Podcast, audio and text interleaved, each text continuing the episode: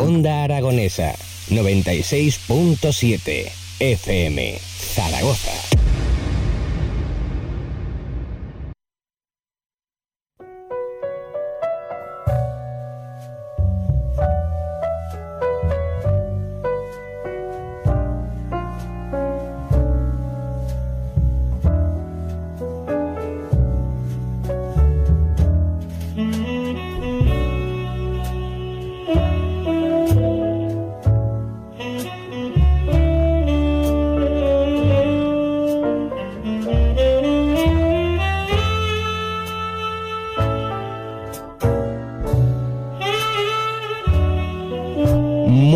Noches y bienvenidos al Club Vintage, el club de los juegos selectos, el club de los juegos de 5 estrellas, el club de los astros y donde solo esos astros son dignos de ser nombrados e invitados a esta selecta hora de la radiosfera española, desde el centro de Zaragoza, desde Onda Aragonesa de la 96.7 para el mundo. Amigo Edu, ¿cómo estás? Muy buenas tardes, ¿qué tal? Oye, tardes, ¿eh? Ya me has roto la magia, ¿eh? ¿Te has fijado? Esto de que todavía no, se haga de noche. Pues, que se me hace rarísimo estar en un club vintage de mediodía. Seguramente cuando lo estéis escuchando será de noche, pero qué raro si me hace Edu estar aquí de mediodía, ¿eh? De verdad. Descansados, además, ¿no? de vacaciones. Con el aliento café con leche. Eso sí, eso sí, eso sí. Y servidor de ustedes, Tony Piedrabuena, en un programa que veníamos avecinando que iba a llegar, este programa dedicado a la preservación del videojuego, en el que vamos a descubrir eh, un poco sobre la importancia de por qué se deben preservar los videojuegos antiguos, por qué tenemos un legado que hay que cuidar y por qué eh, hay héroes ¿no? que se están encargando de esta preservación y de hacer de alguna forma que nos preocupemos del legado y que naturalmente eh, se cuide y se preserve para que posteriores generaciones puedan saber de dónde venimos y valorar la importancia de un arte como el nuestro, como el del videojuego. Tendremos además dos entrevistas porque en este rango de la preservación está también eh, vinculado el tema de los videojuegos sin lanzar el videojuego un release y luego tenemos una entrevista, como no, el hombre de la semana me atrevería a decir, Mario Paul Martínez, director del documental Arcadeología del que hablaremos también en un ratito. Sin más amigos, se me ponen cómodos que comenzamos con este club vintage muy especial.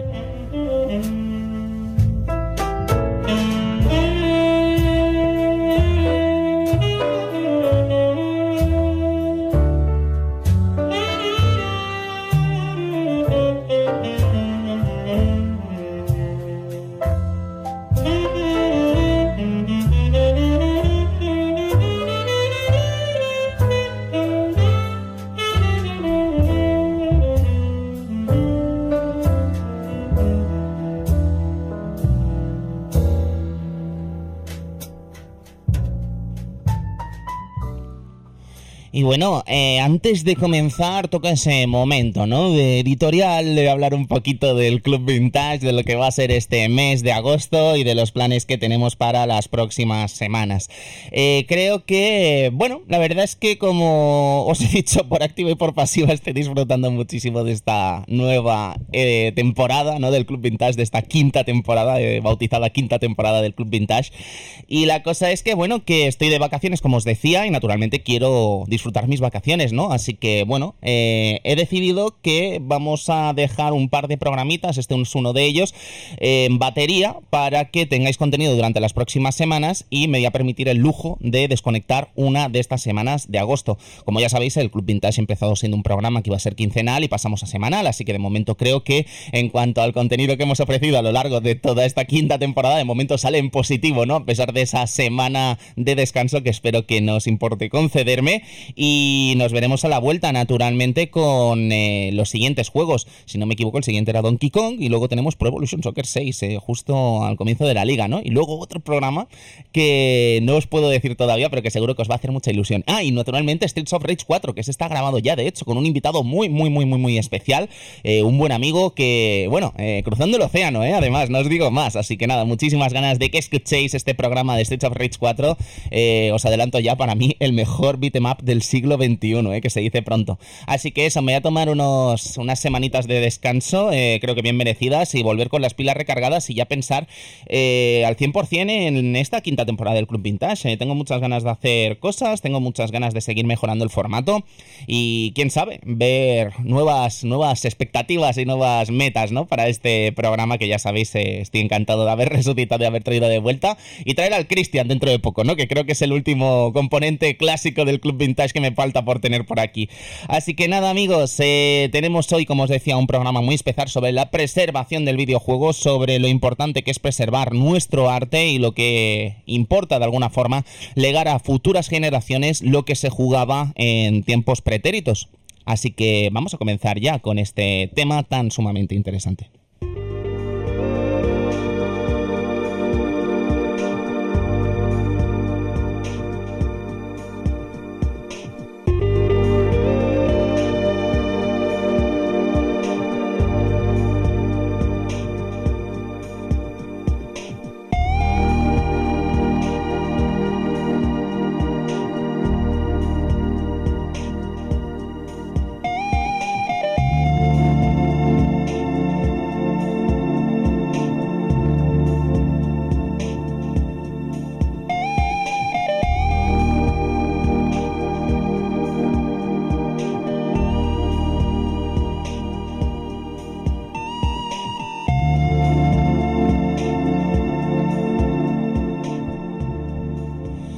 ¿Qué es exactamente la preservación? Habría que mirar naturalmente en un diccionario para encontrar eh, lo que la definición de esta palabra, que es preservar, que es proteger, es cuidar, algo que conservar en su estado y evitar que sufra daño o peligro. Eh, creo que queda claro a qué nos estamos refiriendo. Estamos refiriéndonos al cuidado, en este caso de videojuegos, que aunque no os lo creáis, eh, siendo un arte, como siempre digo, joven, pero que ya empieza a contar alguna canita, porque al fin y al cabo, desde los tiempos de Higginbottom, ¿no? Que contaríamos como con el primer videojuego a finales de los 50, pues fijaos, ¿no? Si tiene años ya los videojuegos en realidad.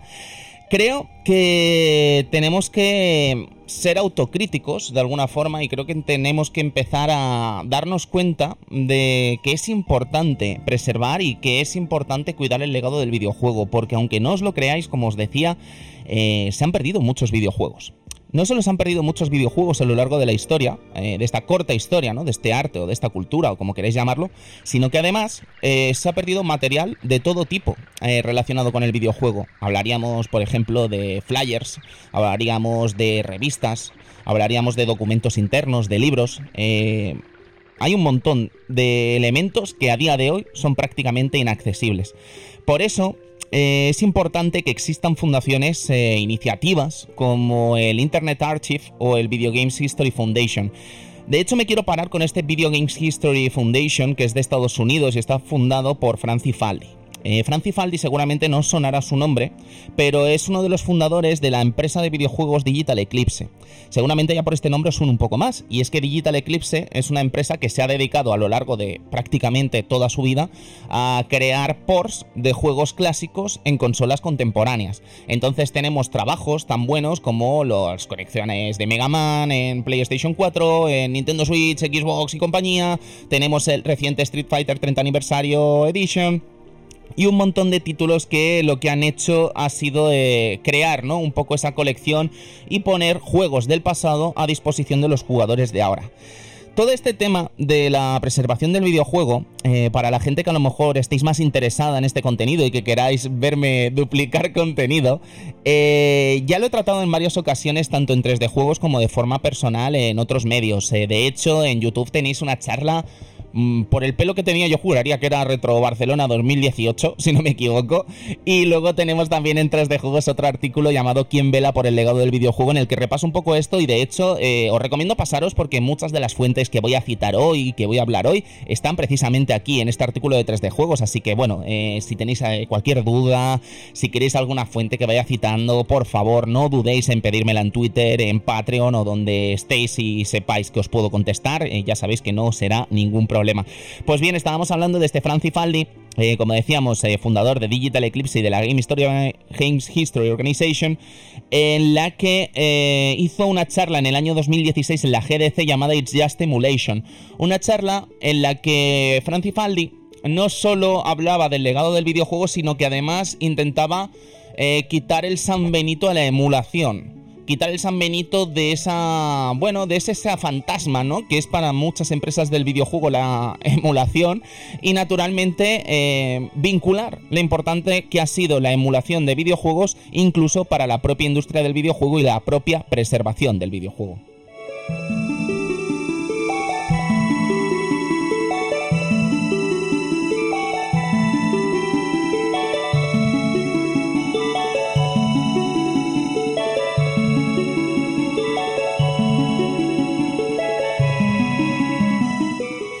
Faldi, de hecho, hacía un. En esta charla, que os recomiendo que veáis porque es maravillosa, hacía un ejercicio muy interesante y es que comparaba a los videojuegos de 1989 con las películas de 1989 y el resultado del estudio o de la comparación que hacía era del todo triste, ¿no? Porque era fácil acceder a todas las películas que se habían lanzado en 1989 en los tiempos de ahora. No solo era fácil, sino que además muchas de esas películas están en Netflix, están en Amazon, están en Disney Plus, están en Rakuten, está, si no está en ninguno de estos servidores, en ninguno de estos servicios por streaming, estaba en DVD, estaba en Blu-ray y son fácilmente accesibles y reproducibles en cualquier otro formato que se os pueda ocurrir. Sin embargo, con el videojuego era perverso ver que no había forma de jugar en ese entonces, en el año 2016, a videojuegos como Dragon Quest, por ejemplo. Ahora sí que se acaba de lanzar una versión de Dragon Quest en Nintendo Switch, por ejemplo.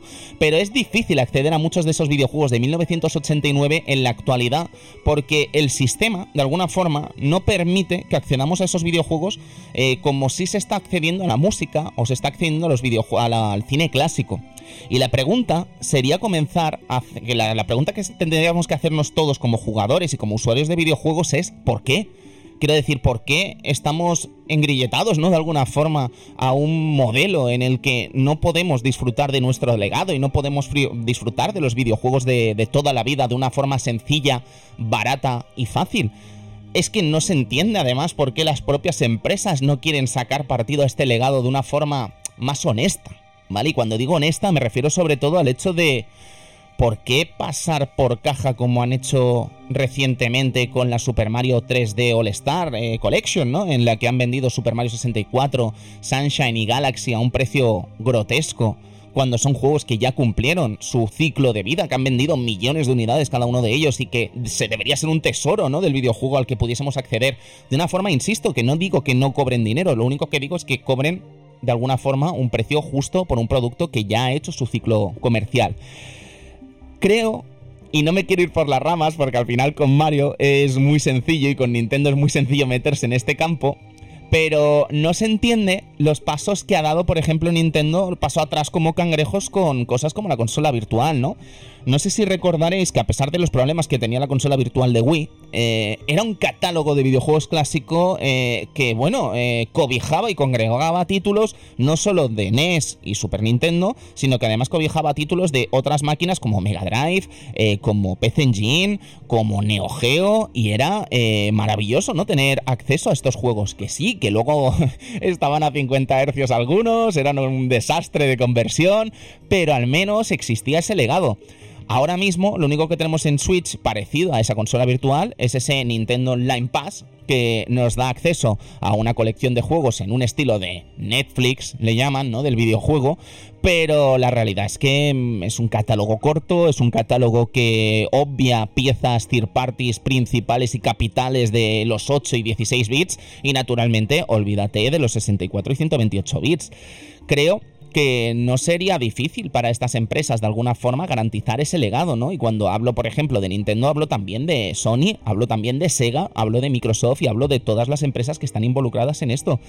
No se entiende, amigos, no se entiende por qué no dan acceso, ¿no? De alguna forma a estos juegos. Pero es que incluso lo que no se entiende es que pensaréis que, o creemos, ¿no? Los propios jugadores de videojuegos pensamos muchas veces que las empresas cuidan mucho sus videojuegos, ¿no? Quiero decir, desarrollan un título y seguramente guardarán en alguna parte lo que es el, código, lo que es eh, todos los eh, documentos, ¿no? Que se desarrollaron o que se concibieron para hacer esas obras de arte, ¿no? Como Silent Hill 3, siempre pongo los mismos ejemplos, ¿no? Silent Hill 3 o Panzer Dragon Saga, ¿no? Pues resulta que no, resulta que las empresas muchas veces acaban con todo este contenido, eh, lo echan a perder y se pierde para siempre. Y luego nos encontramos problemas, ¿no? Como haber perdido el código fuente de este Silent Hill 3 y cuando relanzan el juego recientemente, bueno, hace unos años ya, en ese pack de Silent Hill, resulta que la versión de Silent Hill 3 que juegan los usuarios de PlayStation 4 y Xbox, de Xbox 360 y PlayStation 3,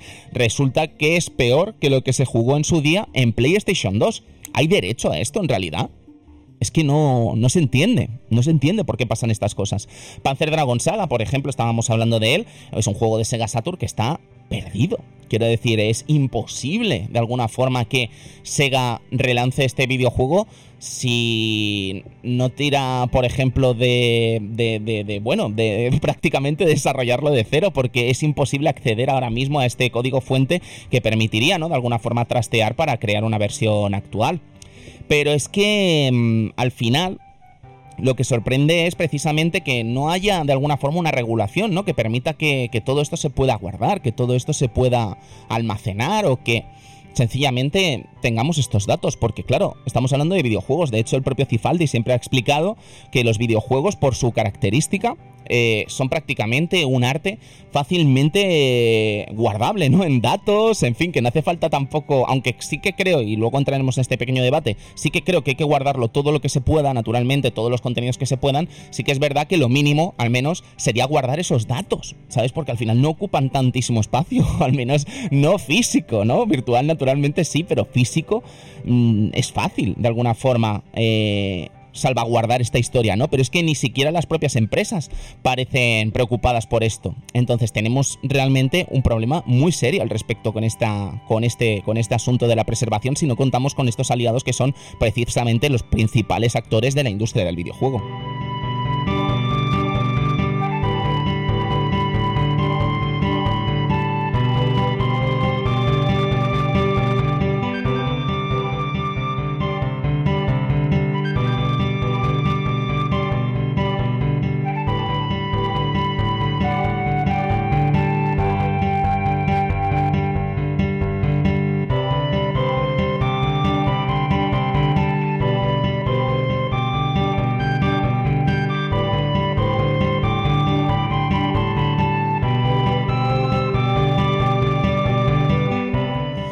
Es que imaginad, de hecho, un mundo ideal, ¿no? Un mundo ideal, como decían allí en Aladdin, ¿no?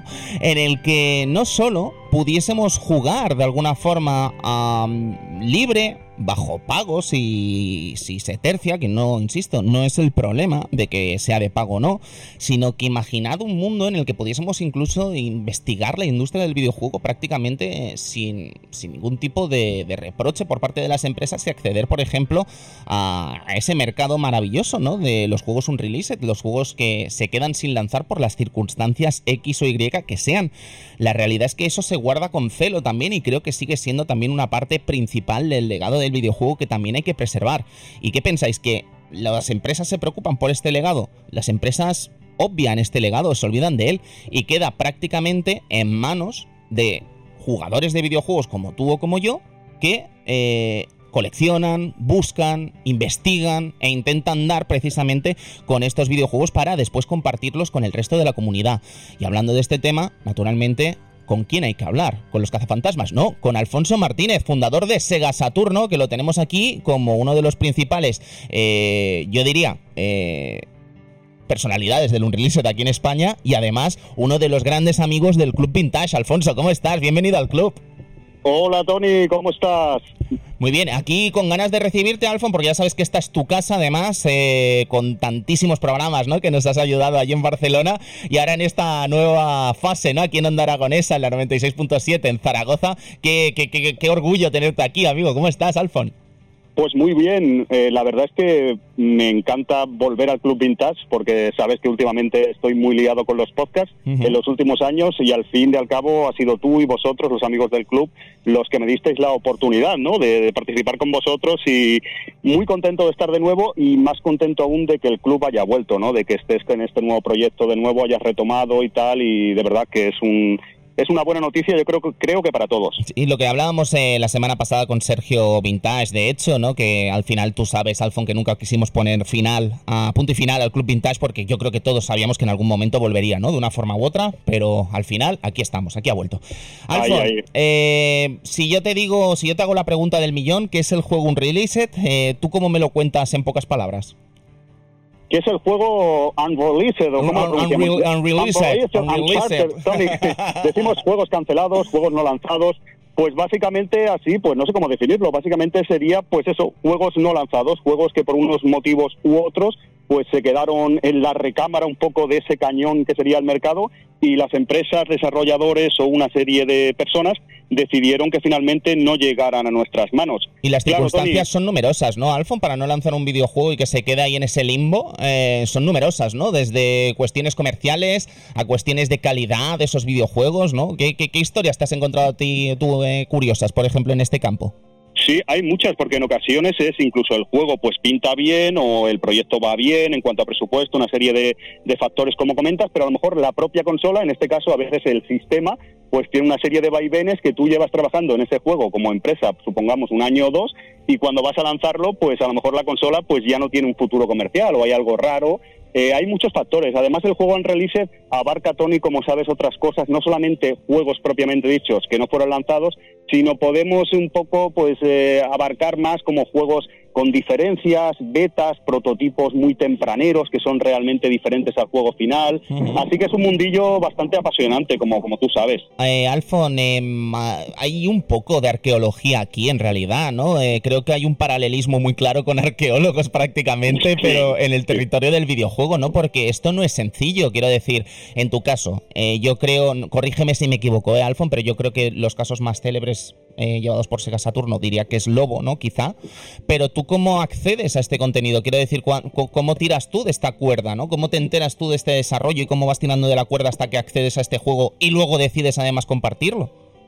Pues esto la verdad, Tony, que fue un poco pues una extensión de Sega Saturno, ¿no? Con este portal, como decías, cuando estaba un poco más implicado, ahora lo cierto es que estoy un poco tanto del mundo en releases como de Sega Saturno, estoy con otros proyectos y no puedo estar tan encima, como tú bien sabes, pero un poco pues pensar, a ver, hay muchos juegos, en este caso de Sega, que es más el portal, el portal donde estaba enfocado, que sabemos que no fueron lanzados, que son interesantes, interesantes, vamos a intentar investigar y como tú dices, tirar del hilo a ver si se pudieran conseguir, ¿no? Y nada, meterse en una serie de foros, de portales, intentar un poco llamar a puertas y con mucha paciencia y la ayuda de muchos amigos eh, de Sega Saturno, pues por ejemplo con el tema del inglés, que yo no me dominaba tan bien, pues intentar... Imposible.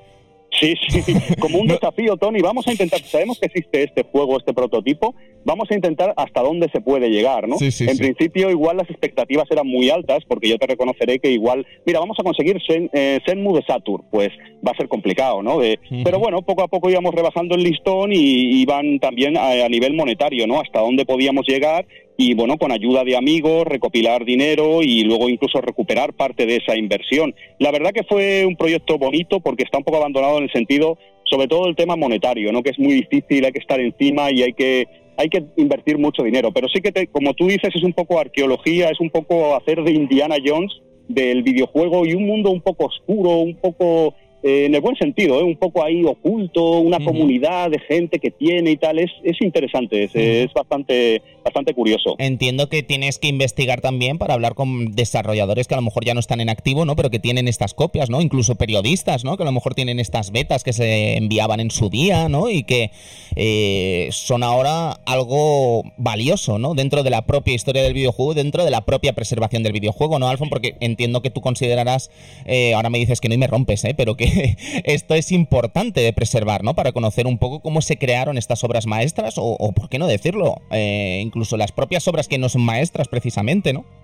Sí, sí, por supuesto, Tony. Uno de los, el principal motivo era eso, era descubrir, intentar liberar para que, para que todo el mundo pueda disfrutarlos, pueda analizarlos, pueda sacar sus conclusiones, pues tanto videojuegos no lanzados, como sacamos unos cuantos, como videojuegos pues con betas y prototipos, eh, diferentes opciones. Y como dices, llamábamos y llamaba a todas las puertas, ¿no? En ocasiones, yo que sé, incluso periodistas patrios, eh, por ejemplo, pues a mí me dio mucha información y es amigo tuyo también el, pues el mítico Punisher, ¿no? El amigo Raúl Montón, pues también gente patria, preguntabas cosas, ¿cómo llegaban por, en su día, por ejemplo, a superjuegos, a hobby consolas? Pues yo que sé, algunos prototipos de Mega Drive, de diferentes consolas antiguas y muchos amigos han ayudado mucho y también incluso como dices propios desarrolladores. En ocasiones era buscar como staff de diferentes juegos y tratar de conseguir el mail alguna forma de contacto por LinkedIn. Hemos enviado muchos mails muchos eh, contactos fallidos pero había gente, Tony, que te responde, eh, ¿sabes?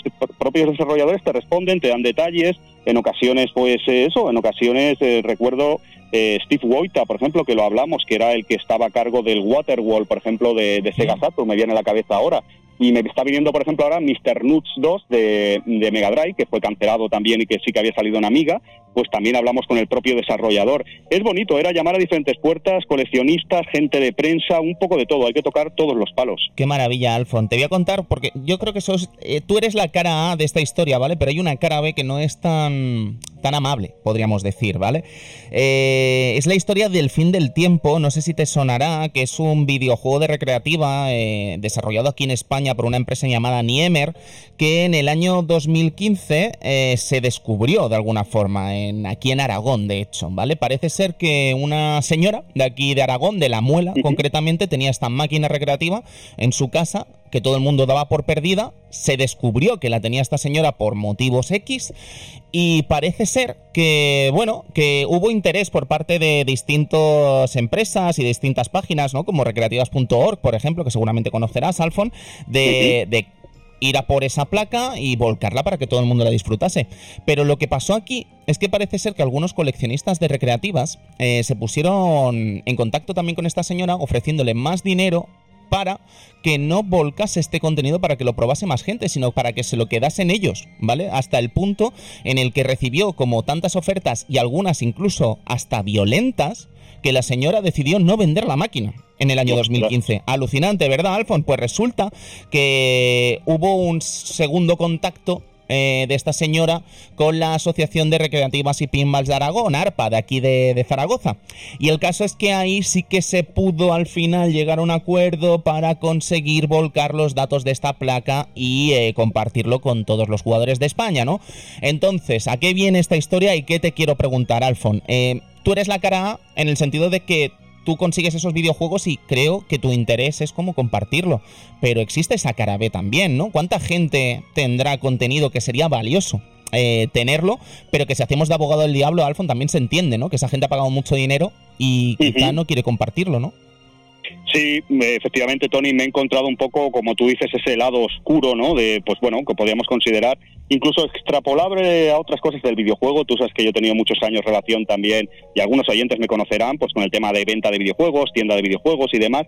Y es una cosa que se puede, pues eh, no solamente a releases, sino pues eso, a juegos retro, a compra, venta. Y hay un poco, a veces, un, no sé, una actitud un poco malsana, un poco como dices, bueno, hasta cierto punto reprochable, y sí que me lo he encontrado en el tema Unreleased. Me está viniendo a la mente ahora, por ejemplo, recuerdo uno de los primeros eh, que sacamos en Sega Saturno, era el X-Men de 32X, que ah, era un juego que no, ¿te acuerdas? Que no había salido, era, es, cierto que era una beta muy tempranera, muy poco acabada y tal, pero bueno, muy interesante porque hasta ese momento solo había pues screenshots, creo que ningún vídeo y demás, y recibimos, te vas a reír un poco, amenazas entre comillas de coleccionistas que lo tenían, de algún de esta comunidad un poco de Unreleased, que nos decían que no lo sacáramos. Se ve que, bueno, alguien se enteró que lo íbamos a sacar y de hecho lo hicimos público y todo esto, pedimos una serie de donaciones para intentar cubrir un poco nuestra inversión y nos decían que no, porque en ocasiones no les interesa que salgan.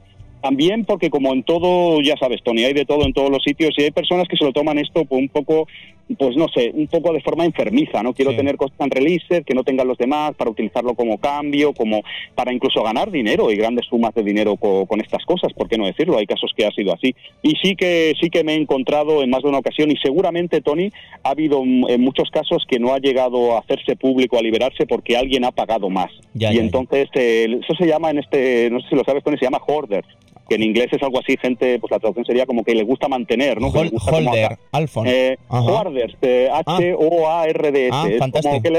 Eh, acaparadores, Tony, sería la traducción más o menos, eh, y es, hay gente que ha pasado, ha habido ocasiones de personas que se sabe que han tenido mucho tiempo o que siguen teniendo o que jamás liberarán o bueno también a lo mejor disfrutan esa no sé, ese placer personal de lo tengo y nadie lo tiene, lo tengo yo solo. No sé, la verdad que como dices esto, sí, sí, esto es algo para preservar, para compartir y siempre como tú dices, ¿no? Sin, bueno, sin perder dinero ni que te cueste a ti, eh, pues un, poco tu salud económica, claro, pero hay que intentar, es una cosa que para todo el mundo al menos documentarlo, porque en ocasiones te dan cosas, Tony, que dicen no se puede liberar, pero puedes documentar unos screenshots o puedes eh, hablar hasta cierto punto y citarme, un poco al menos eso, y tú a nivel periodístico lo lo aprecias más que nada, ¿no? Claro, por supuesto. Pues Alfon, no te quiero robar mucho más tiempo, pero sí que quiero que me hables un poco de tus aventuras actuales. Eh, primero, ¿cuándo vas a salir del armario y vas a hablarnos de Shenmue 3 en el Shenmue Podcastellano? Porque estás evitando ese momento, Alfon, hasta un momento ya delicado, ¿eh? ¿Cómo va, cómo va Gaikan? hicimos, hicimos en Shenmue Podcastellano, hicimos una review muy larga con el amigo Evil Río, el amigo José Luis Romeo. Ah, yo, quiero, escucharte a ti, Alfon, disculpa. Solo? Bueno, me, tendrás, me tendrás. estoy con Temu Podcastellano, últimamente estoy más con tema de mecenas y la verdad es que voy un poco de culo. El tema del podcasting me lo habéis metido en vena y me ha gustado mucho y, y tal. Y mis viajes a Japón también me podéis encontrar, como tú ya sabes, y algunos oyentes también, en, Gaikan, Japan Limited Podcast, mi podcast de Japón. Ahora que no se puede viajar a Japón, pues sigo haciéndolo, llevo dos años y medio o algo así. Está funcionando bien y a mí me encanta y tal, y es muy chulo. Luego tengo vaya, vaya perdona que te corte, Alfon, vaya viaje bueno a Japón nos hemos perdido este año con las Olimpiadas, eh, con los Juegos Olímpicos, perdón. Eh, pues ¿eh? qué maravilla habría sido, eh. Pero bueno, yo creo que, mira, a ver si con un poquito de suerte las cosas van mejorando en los próximos meses y ya la gente pues puede ir viendo en Gaikan qué tiene que comprar exactamente, ¿no? El Rail Pass y todas estas movidas, que siempre es importante, Alfon. Sí, y entrevistas, que de hecho quiero que vengas un día si te animas a Gaikan, una entrevista, charla el podcast ha evolucionado mucho, porque al principio sí que era quizás más consejos, Tony, pero eh, llevo muchos episodios, ya llevo casi 200 episodios y la verdad que sí he hablado un poco, un poco de todo. Y luego estoy haciendo un proyecto nuevo que creo que no sabes nada, no me acuerdo, no, no, recuerdo si te lo comenté. El tema es un podcast de viajes, como un Gaikan a nivel por todo el mundo. Ah, qué bueno, Alfon, no, no, no. Llevo tiempo haciéndolo ya, porque sabes que voy viajando últimamente. Eh, no sé si llamarlo viajando pureta, porque estoy viajando un poco ya de mayor, pero he ido grabando en muchos países ya, Tony, que entonces estoy recopilando muchos episodios y cuando salga podré saltar de país en país y será interesante. Y luego también, bueno, hago lo que puedo por ahí, pero estoy escribiendo un libro, tratando al menos, o sea, Mira, un poco de todo. Te iba, te iba, a sacar yo la puntita a ver si me decías que podíamos hablar de esto, Alfon, porque me parece súper chulo. Yo me he enterado hoy, el otro día me hizo una pregunta un poco rara Alfon por WhatsApp, pensé el Alfon ya ha perdido los papeles, pero luego resultó que era para un libro que no sé si querrás adelantarnos algo, Alfon, pero yo ya solo por la temática me parece muy interesante que, uses el Club Vintage para presentarnos un poquito, ¿eh? Sí, no, eh, te lo agradezco. Además, Tony, nada, hace tiempo que quiero escribir algo, un libro, eh, bueno, era uno de mis objetivos, como, como tú, quizás muchos amigos lo tenemos ahí en mente, no al menos. Y en este caso, pues sería de, creo que relativamente original, sería de ficción de relatos cortos, un libro de cuentos, eh, una recopilación de cuentos, de relatos escritos por servidor, en este caso de, hablando de videojuegos retro. Es ficción, pero videojuegos retro, y bueno, hay un hilo conductor, hasta cierto punto hay personajes que, personajes que se comparten, y bueno, será un libro de unas 60.000, 70.000 palabras con diferentes relatos de muchas cosas del mundillo que los oyentes del club les puede gustar, porque puede haber coleccionismo enfermizo, puede haber eh, eventos, eh, malos rollos entre la comunidad, un poco de todo, eh, que refleja también cosas buenas, evidentemente. El vaya fiesta, vaya fiesta. Sí, sí, de, los videojuegos retro, del esto que tanto nos gusta, de los juegos clásicos, vintage y demás. Así que estoy en ello, estoy en ello y, a ver si ya te pediré opinión y demás. Y eh, creo que, o sea, va a salir adelante seguro y es un proyecto, ya me conoces, soy muy cabezón y si quiero hacer algo lo consigo hacer casi siempre. Total, Alfon, nada. Eh, muchísimas gracias, Alfon, por poner tu sellito hoy aquí en el Club Vintage. Es un placer tenerte, amigo, eh, este ratito aquí en el club. Y lo dicho, deseando que te pases aquí por Zaragoza City y podamos hacer alguna cosita juntos, claro que sí más pronto que tarde. Muchísimas gracias a ti, como siempre, y a todos los clientes del club. Un abrazo, Alfon. Hasta otra.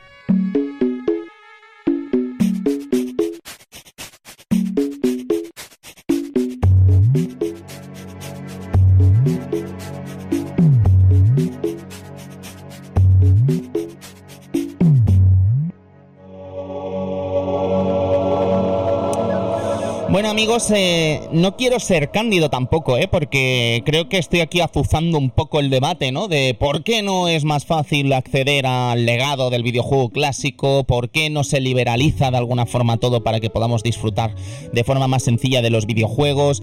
Eh, pero es que claro, como os digo, esto no es tan sencillo, no podemos ser tan cándidos, ¿no? En realidad hay muchos problemas a la hora de encarar estos relanzamientos y naturalmente hay estudios, hay videojuegos que sí, que sabemos su DNI, sabemos su padre, sabemos quién es su madre, sabemos por quién hay que investigar para lanzar estos títulos y las propias empresas muchas veces se encargan ellas mismas de distribuirlo de forma más o menos justa, es verdad, pero se encargan de redistribuirlos, ¿vale? Entonces eso a priori está bien, pero yo siempre me pregunto lo mismo, ¿qué hay de Terranigma? Por ejemplo, ¿vale? Un videojuego que ha pasado por aquí por el Club Vintage, ya que estamos, le mandamos un gran saludo a Chache, gran fan de la saga. Eh, bueno, de la saga del juego. Bueno, sí, saga, ya me entendéis. Total, que ¿quién tiene los derechos de Terranigma? Porque resulta que Square Enix no los tiene. ¿Vale? ¿Dónde está Quintet? Ahora los desarrolladores de esta empresa. Parece ser que es una juguetera japonesa los que tienen los derechos de este, de este videojuego. ¿Vale? Pero es que vais a alucinar porque GOG, ¿vale? Good Old Games, eh, GOG, eh, esta empresa eh, o esta lanzadera, ya sabéis, eh, con clara relación con CD Projekt, en su día más que una competencia de Steam como tal, y aunque sigues haciendo precisamente esto de la conservación del videojuego de PC y adaptándolo para que los jugadores puedan disfrutarlo de forma sencilla en los tiempos que corren, sí que es verdad que hace unos años se centraban más en eso, ¿no? En rescatar videojuegos clásicos de PC y adaptarlos a la actualidad. Pero para eso tienes que tener los permisos de los dueños de los derechos de estos videojuegos. Y en un documental de GOG, que de hecho tenéis en el propio YouTube, que es maravilloso también, en el que se hablan de estos problemas, citan el caso de los juegos de Warhammer 40.000 de SSI. Ya sabéis que Games Workshop, que es la empresa tras Warhammer, eh, es muy laxa a la hora de permitir a las empresas realizar videojuegos con la marca Warhammer. Esto tiene una parte buena y una parte mala. La buena es que hay muchísimos videojuegos de Warhammer a lo largo del año, tanto de 40.000 como de Classic, no sé si, o Fantasy, ¿no? Se llamaba el clásico, sí, juraría que sí, Fantasy. Total, que siempre hay muchos juegos de Warhammer, pero no siempre se garantiza la calidad de los mismos, ¿no? Entonces es un poco complicado, ¿no? A veces que los juegos de Warhammer estén a la altura, pero cuando lo están, madre mía, ¿no? Total, que ¿dónde quiero llegar? Que los juegos de SSI, de Warhammer 40.000, en un principio eh, cuando la gente de GOG quiso recuperarlos para llevarlos a su tienda digital, resulta que los tenía Mattel. Pero es que investigando parece ser que Mattel, nadie sabe muy bien por qué, porque lo lógico sería a lo mejor que los tuviese Games Workshop, ¿no? Pero tenía otra juguetera como Mattel. Resulta que cuando Ubisoft compra la franquicia Mist, no se sabe muy bien por qué, de rebote con un giro con tirabuzón, eh, acaba recibiendo los derechos de los juegos de SSI de Warhammer 40.000 Ubisoft. Entonces, eh, digamos que lo último que pensaba GOG era que para conseguir estos videojuegos de SSI iban a tener que hablar con Ubisoft, ¿no? Porque ¿quién lo habría dicho que los iban a tener la empresa de Guillemot? Pero así es, así es, así de complicado es en realidad este asunto. La cosa es que incluso eh, la cosa se complica hasta más porque la propia GOG explicaba que hay casos en los que no solo es el juego en sí quien tiene los derechos, sino que la propia tecnología del propio videojuego pueden tener los derechos unas empresas y la música, por ejemplo, tenerla otros artistas. O puede que en los videojuegos haya una estrella invitada con un contrato grotesco que impida lanzar ese juego con esa cara reconocida. De hecho, GOG, sin citar el juego, aunque yo me supongo que deben ser estos Wing Commander con Mark Hamill, eh, juraría que era el 3, pero me estoy lanzando una patata y me vais a perdonar si me equivoco, pero parece ser que por contrato este videojuego eh, le daban 20 dólares a la estrella invitada por cada copia vendida del videojuego. ¿Qué quiere decir? Que este contrato parece ser, según GOG siempre, eh, sigue activo a pesar de los años que han pasado. Entonces, claro, si tú relanzases este videojuego, ya tendrías que venderlo a un precio superior de 20 dólares para darle esos 20 pavos a Luke Skywalker, porque si no, no lo vas a poder lanzar de una forma legal, vamos a decir, ¿no? Entonces, imaginaos los problemas que hay en realidad en la industria del videojuego para hacer realidad estos relanzamientos de una forma sencilla. Pero es que ya os digo, es que aquí lo triste es lo siguiente, que dentro de unas semanas, ahora sí que os voy a hacer el spoiler, vamos a tener aquí a Sonic 1 y Sonic 2 de Master System. Y la cosa es que yo no puedo jugar legalmente a estos videojuegos ni aunque quisiera pagarlos. La única forma que tengo de jugar legalmente a estos videojuegos es comprando una Master System y comprando los cartuchos de Sonic 1 y Sonic 2 en el año 2021. 30 años después de su lanzamiento oficial. Eso no está al alcance de todo el mundo. De hecho, en la propia charla de Retro Barcelona hablábamos del ejemplo de Shenmue 1 y Shenmue 2. Ahora ya tenemos las versiones HD que cuidado, tampoco es que estén súper bien adaptadas, ¿eh? precisamente, pero es que en ese momento en el que, en fin, teníamos eh, las ganas, ¿no? De alguna forma de disfrutar de Shenmue 1 y Shenmue 2 antes de Shenmue 3, resulta que la única forma que había de hacer eh, de disfrutar de este videojuego era teniendo una Dreamcast, teniendo los juegos originales y conectándolos a una tele de tubo. Que es lo que pasa, que no todo el mundo tiene acceso a un sistema como Dreamcast. de hecho, ya sabéis que las Dreamcast vienen con un error de fábrica en el que muchas de ellas, con el paso del tiempo, sufren reinicios espontáneos. Es decir, que tú puedes estar jugando tan tranquilamente y de golpe hay un reinicio y adiós partida. Y empiezas de cero, ¿no? Como aquel que dice, bueno, o donde hubieses guardado la partida. Esto es un problema muy serio porque al final eh, no solo los jugadores tienen que batallar eh, de alguna forma con eh, encontrar el producto original, sino que además tienen que encontrar el producto original en buen estado. Si quieren hacerlo de forma legal, cuidado, ¿sabes? Porque naturalmente siempre está la puerta de la emulación abierta, ¿no? Pero ya os digo, es triste que las empresas de alguna forma no, no, estén interesadas en sacar un rendimiento económico justo por este contenido, ¿no? Porque preferiría pagarle a Sega, ¿no? Antes de que, bueno, ahora ya que está esta versión HD, pues estupendo, ¿no? Era un ejemplo más del pasado que de ahora. Pero es que si hablamos de hardware, por eso decimos también que, que la preservación es todo no solo software, es, hardware también. Tenemos casos como las consolas CDI, ¿vale? No conocidas precisamente por su gran catálogo de videojuegos, en los que parece ser que la RAM está soldada a la placa base. Es decir, que al momento que se te estropee la RAM por cualquier cosa, la consola ya es prácticamente para tirar, porque no hay forma de reparar eso de una forma sencilla es complicado, amigos, es complicado y tiene que haber de alguna forma organismos, tiene que haber alguna forma instituciones, ¿no? Que precisamente se encarguen de cuidar y de velar por esta industria del videojuego, ¿no? Es por eso que es importante que existan cosas como la Video Game History Foundation o el Internet Archive. Sí que os digo que la Biblioteca Nacional eh, actualmente sí que ha comenzado, hace, hace años, de hecho hace dos o tres años comenzó una tarea importante y valiosa por tener eh, constancia de todo lo que se ha hecho en España a nivel de videojuegos y poder salvaguardarlo en la institución principal de bibliotecas de España, naturalmente. Pero es un proyecto que, bueno, que sigue un poco en pañales y que naturalmente va a tener que evolucionar mucho para y ponerse mucho las pilas para estar a la altura de todo lo que se espera de, de esta, de esta gesta, ¿no? Pero veámoslo por el lado positivo, el hecho de que sean conscientes en el gobierno de España precisamente de que el videojuego es valioso y que hay que cuidarlo, yo creo que eso ya es una batalla ganada para todos los amantes de los videojuegos.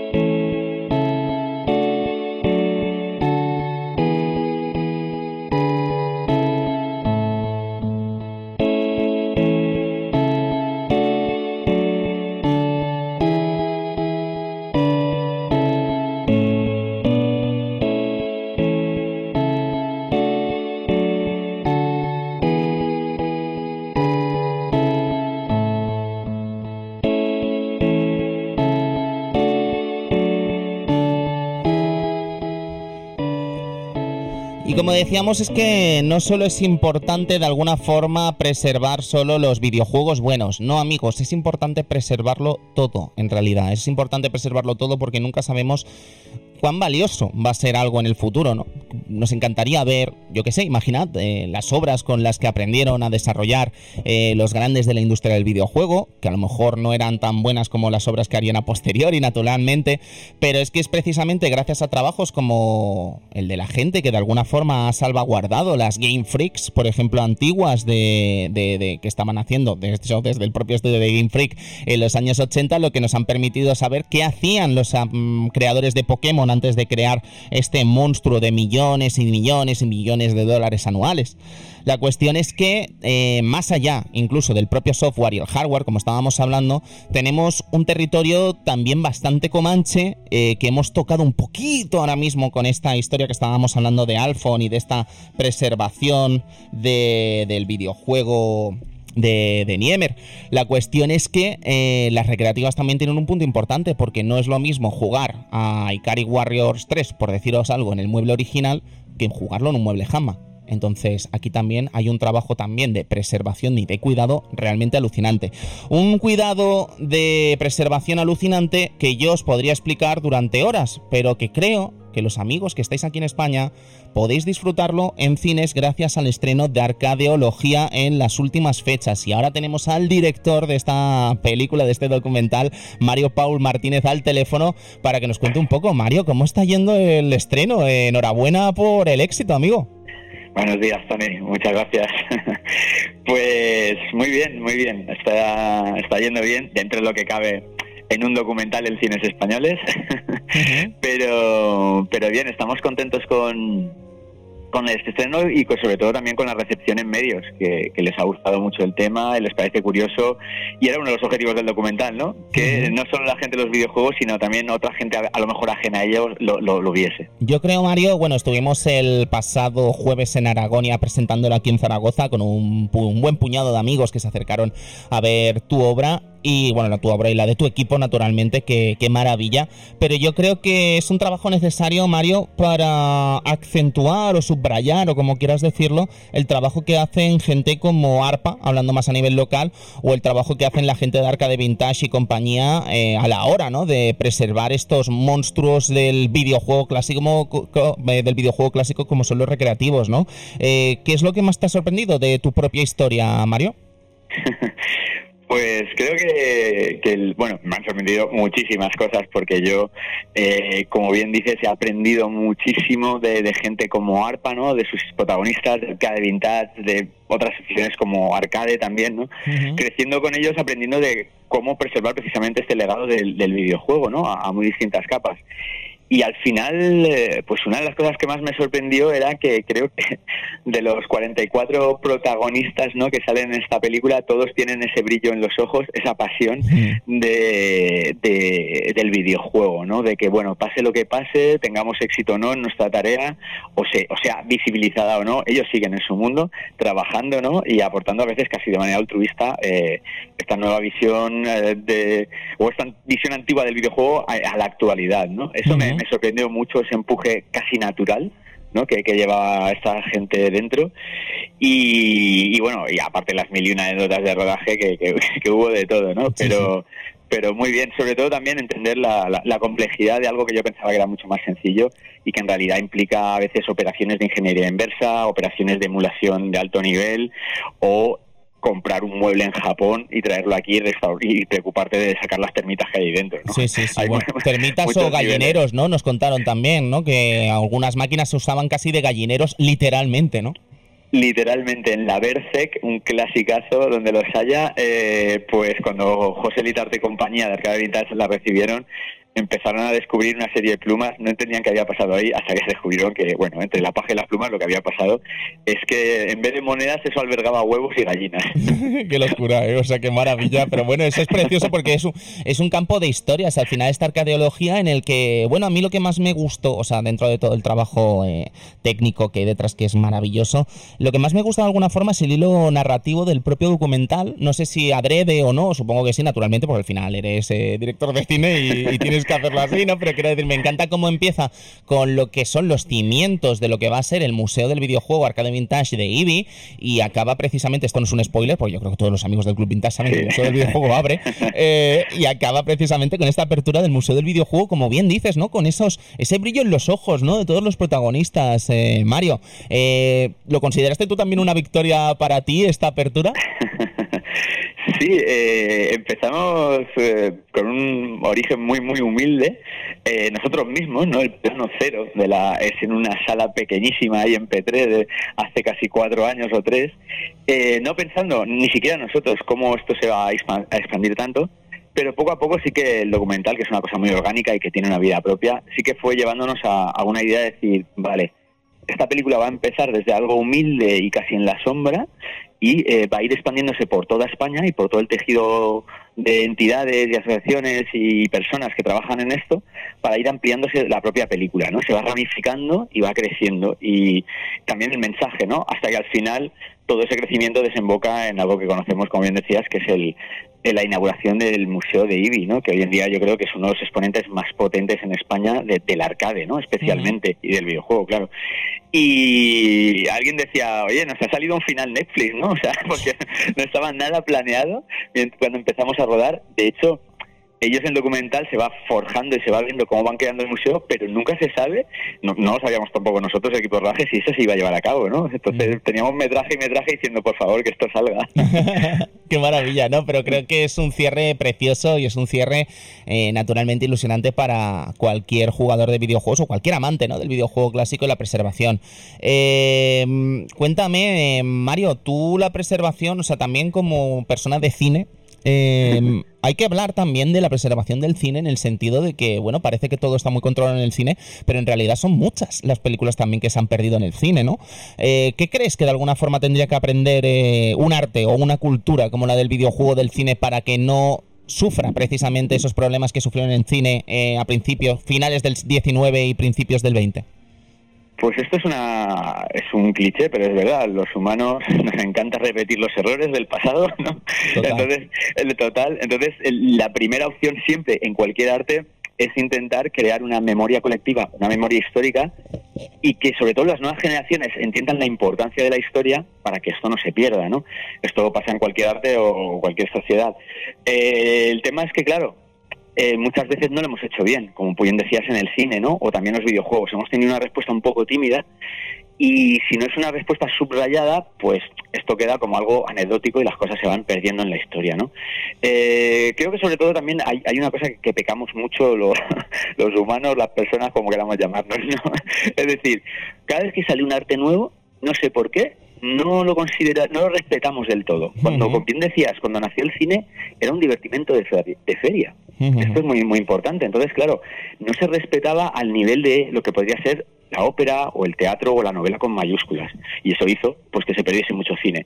Yo creo que aquí todos sabemos que el, cuando apareció el videojuego se comercializó, mejor dicho, ¿no? A finales de los 70 y los 80, principalmente, pues lo que ahí se vio es que se llamaba juguete electrónico muchas veces. Y claro, eso para bien o para mal implica a veces un cierto algo despectivo, ¿no? O algo de menor importancia. Y eso hizo que yo creo que, que, bueno, no conservásemos ni siquiera las propias empresas, ¿no? Confesado por ellas mismas, ¿no? En la película, como Gaelco, por ejemplo, ni siquiera ellos atendiesen la importancia que luego iban a tener, ¿no? Es interesantísimo y creo, eh, Mario, que algunas conciencias podría remover precisamente esta arcadiología entre gente que a lo mejor no, no en el mal sentido, cuidado, es que hay gente que a lo mejor no, no sabe toda esta historia, ¿sabes? Entonces creo que de alguna forma, como te digo, Mario, estáis subrayando eh, esa labor, ¿no? Y creo que a mucha gente va a despertarle la curiosidad y va a, aceptar de alguna forma o va a respetar aún más el gran trabajo que hacen eso, eh, gente como ARPA, gente como Arcade Vintage, Arcade, Arcade Levels, en fin, eh, toda la gente que está involucrada en el tema de la preservación del videojuego clásico, sobre todo en este caso de recreativas. Mario, ¿cuáles son los siguientes pasos de arcadiología? Supongo que, bueno, ahora ya está en algunos cines de España, pero ¿podremos comprarlo en tiendas, en Blu-ray, DVD, o se quedó pues solo para Patreons, o, cuál, o qué vamos a poder hacer con esta, cómo vamos a poder verlo la gente que no pueda verla en el cine? Pues, bueno, nuestra principal ilusión era primero estrenarla en cines y en, y en festivales, porque porque además el cine ahora está en un momento un poco crítico, sobre todo el cine independiente, así que lo que vamos a ayudar, genial. Y además porque queríamos hacer un poquito de historia, ¿no? Que era estrenar un documental de videojuegos español en el cine, que creo, creemos que es el primero, lo cual también nos hacía mucha ilusión. Y a partir de aquí Vamos a, también a negociar para más adelante para plataformas digitales y online, pero bueno, eso está todavía, aún queda mucho, para sus emisiones también en TV. Y lo que ya sí que se puede, si alguien está interesado, es comprar los DVDs y Blu-rays en la propia página de la, de la productora que es cinestesia.es. ¿Puedes repetirlo, Mario? Perdona. Sí, la, es cinestesia.es. Fantástico. Muy bien, muy bien. Más que nada para que los amigos que tengan curiosidad se lancen a por el DVD y el Blu-ray, claro. Claro, genial. Aquí de momento es lo que vamos a manejar hasta que supongo que el 2022, cuando acabe todo esto de los cines, porque porque es que resulta que en septiembre, después pasado el verano, vamos a seguir en algunos cines, quizás en el norte de España y seguro, ya seguro en por Andalucía, ¿no? Estamos ahí como en segundos restrenos que, que nos van pidiendo. Qué bien. Genial, pues estaremos atentos, Mario. Eh, supongo que una buena forma de estar atentos a estos reestrenos va a ser las propias redes sociales, ¿no? De Arcadeología. Sí, sí, desde luego, desde luego. Ahí siempre también que cualquier usuario o usuaria quiera entrar en contacto con nosotros, que lo intente porque solemos contestar, porque les debemos mucho a los fans del videojuego. Naturalmente. Mario, muchísimas gracias por poner tu sellito hoy aquí en el Club Vintage y nada, desearte muchísima suerte porque creo que es un proyecto sencillamente maravilloso y que va a ayudar eh, a poner el valor, ¿no? De alguna forma a todos estos héroes de la preservación del videojuego. Qué grande, gracias Tony, como tu programa también. Muchísimas gracias. Gracias Mario. Un abrazo grande amigo, ¿vale? Que vaya bien el verano.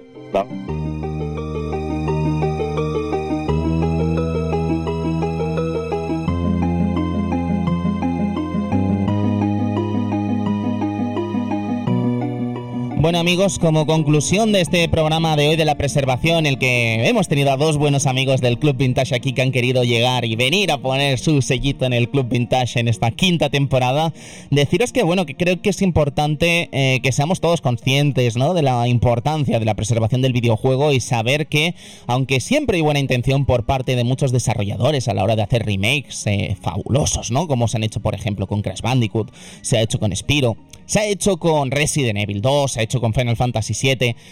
La realidad es que es importante que sigamos disfrutando de los juegos originales como se lanzaron en su día, porque por muy bien intencionado que sea Spiro Reignited Trilogy o la Insane Trilogy de Crash Bandicoot y tal, el valor del producto original sigue siendo importante y tenemos que guardarlo porque eso es mm, sin duda lo que vamos a estudiar en el futuro y lo que sin duda va a merecer estar en los libros de historia del videojuego cuando se estudie en el futuro y creo que no podemos no, no, no, no nos podemos permitir el lujo de cometer el error de olvidarlo, dejarlo apartado y sobre todo perderlo. Así que nada, espero que de alguna forma este Club Vintage de hoy de, os haya servido para conocer todo este mundillo y animaros ¿no? a, a disfrutar de esta arcadeología porque es una, de verdad, es una obra maravillosa. Me quedé fascinado cuando la vi en cine hace justo una semana. Así que nuestra recomendación desde aquí, desde el Club Vintage.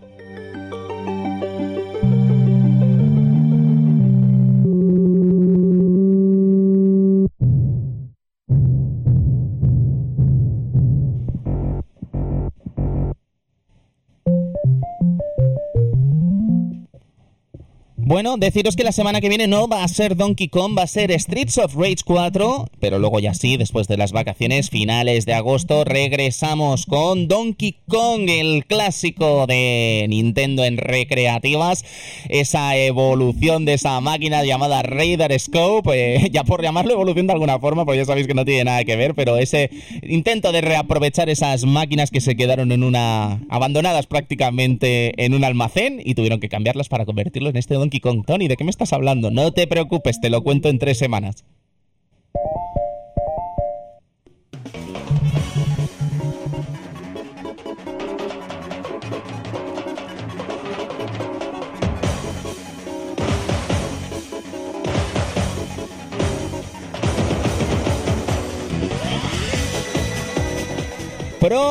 Pro Evolution Soccer 6, eh, maravilloso videojuego de fútbol de Konami, de aquella Konami que nos maravillaba a todos en la década de los 2000. Habrá un momentito en el que tenemos que hablar de Adrián un ratito y de ese Inter de Milán en el que era bueno hasta el utillero, ¿no? Naturalmente va a ser un momento y un día muy nostálgico para los amigos que disfrutamos de este PS6 en los tiempos de PlayStation 2.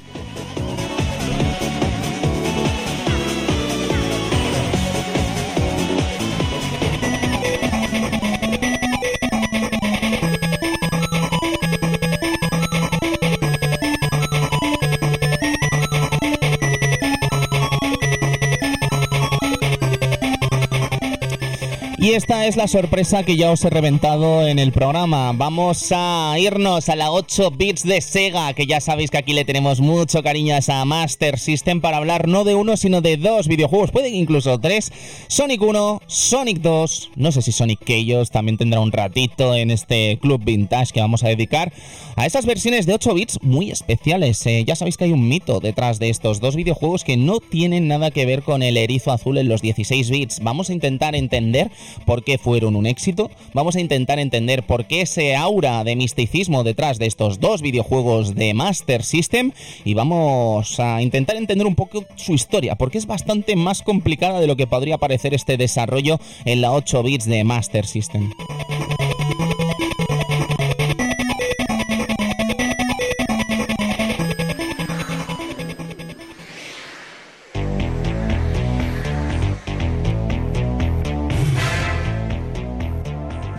Y bueno, y con esto nos vamos, amigos. Edu, muchísimas gracias. Gracias a ti por una semana más. Nos vemos en dos semanitas, Edu, creo, o tres. Eh, pasa bien. Tienes vacaciones, espero, ¿no? No. No, bueno, en fin, pues nada, intentemos descansar dentro de lo que se pueda, don Edu. Nos vemos pronto, amigos. Cuidaos, adiós.